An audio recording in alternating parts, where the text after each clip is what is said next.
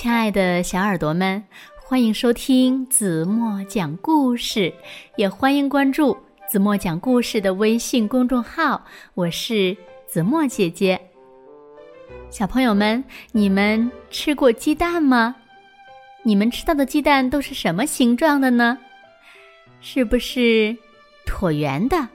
有白白的，有褐色的。但是呢？今天故事中呀，有一只黑母鸡，它下的蛋呢，却和你们吃到的呀都不太一样。那么，这只母鸡到底下的是什么样的蛋呢？让我们一起来听今天的故事吧。故事的名字叫《会下星星蛋的黑母鸡》。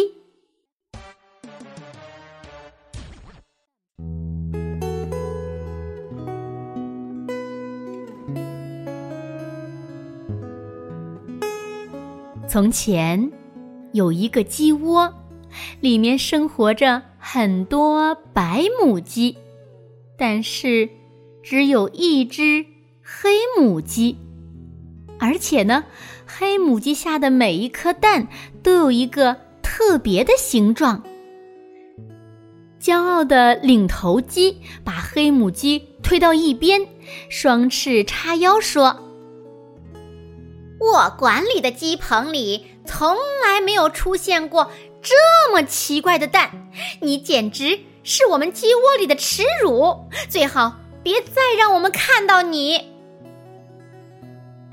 黑母鸡只好伤心的把自己藏在角落里。复活节兔子来了，它要收集所有母鸡下的蛋。母鸡们都自豪地展示自己的鸡蛋。领头鸡强调，只有它下的蛋又大又圆润。黑母鸡呢，悲伤地躲到一边，感觉没有人想要它的蛋。复活节兔子的筐子里装满了鸡蛋。突然，兔子听到了一阵哭泣声。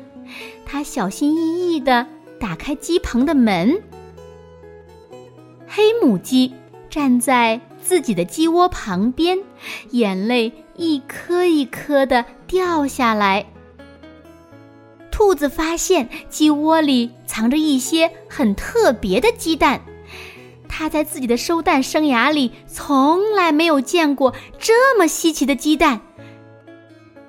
复活节兔子。想到了一个好主意。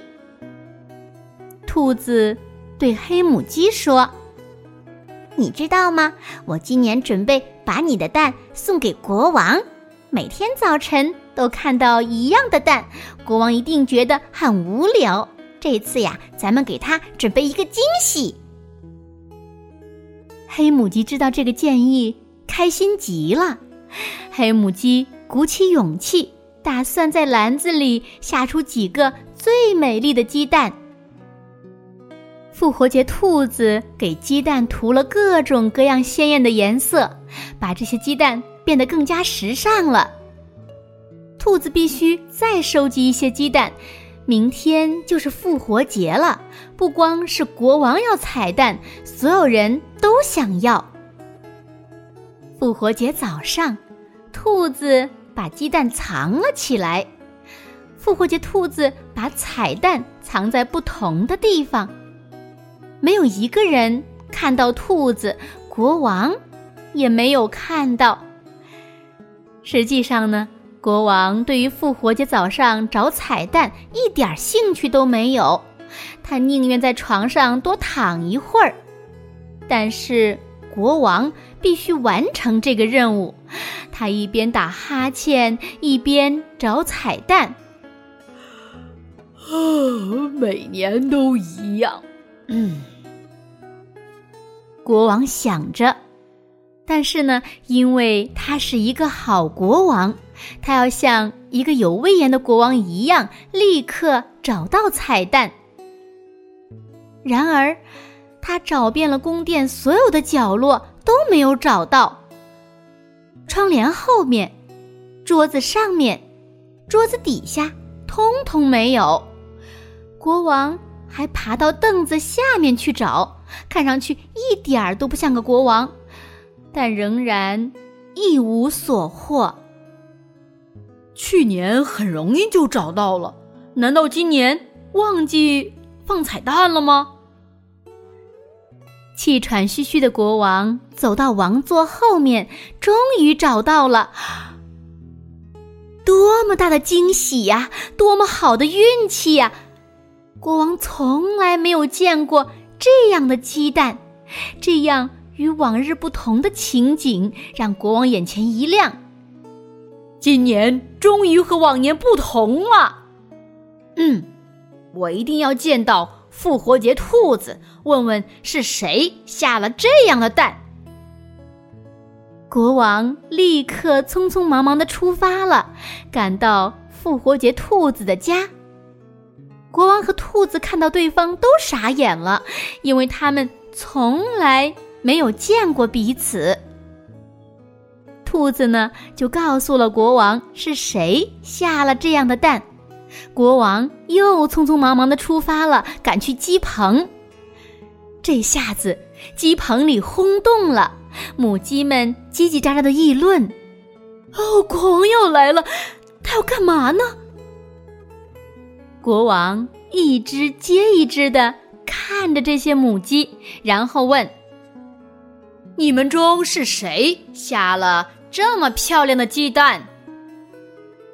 国王指着篮子里形状非常可爱的鸡蛋。爱出风头的领头鸡挤到前面，咯咯地说：“只有我能下出这样的鸡蛋，因为我是这里的老大。”黑母鸡藏在鸡棚后面的角落里。突然，国王进来了，吓了黑母鸡一跳，一紧张，就下了一颗蛋。复活节兔子立刻认出了黑母鸡，这就是那只母鸡，它能下出特别的鸡蛋来。国王高兴地举着那颗与众不同的鸡蛋，仔细地看着。国王。夸奖了黑母鸡，然后说出了一个愿望：“来我的宫殿里吧，我希望你每天早上都能给我下一个特别美丽的鸡蛋。”黑母鸡答应了。黑母鸡找到了最适合自己的工作，只有它下的鸡蛋才能让国王开心。好了，亲爱的小耳朵们，今天的故事怎么就为大家讲到这里了？其实呢，在生活中呢，可能我们每一个人呀，都跟别人不太一样。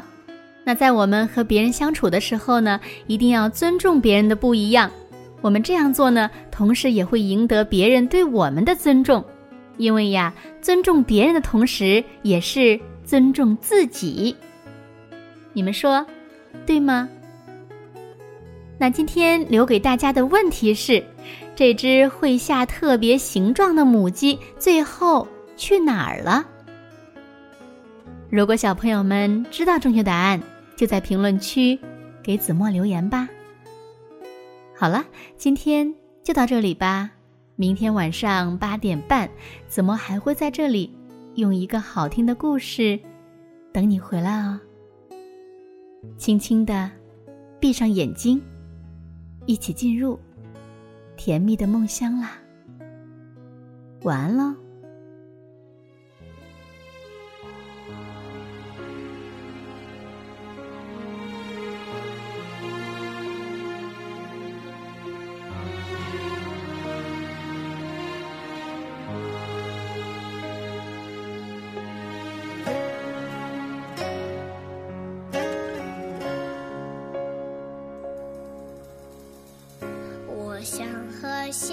一样飞翔在天空我想和鱼儿一样畅游在水中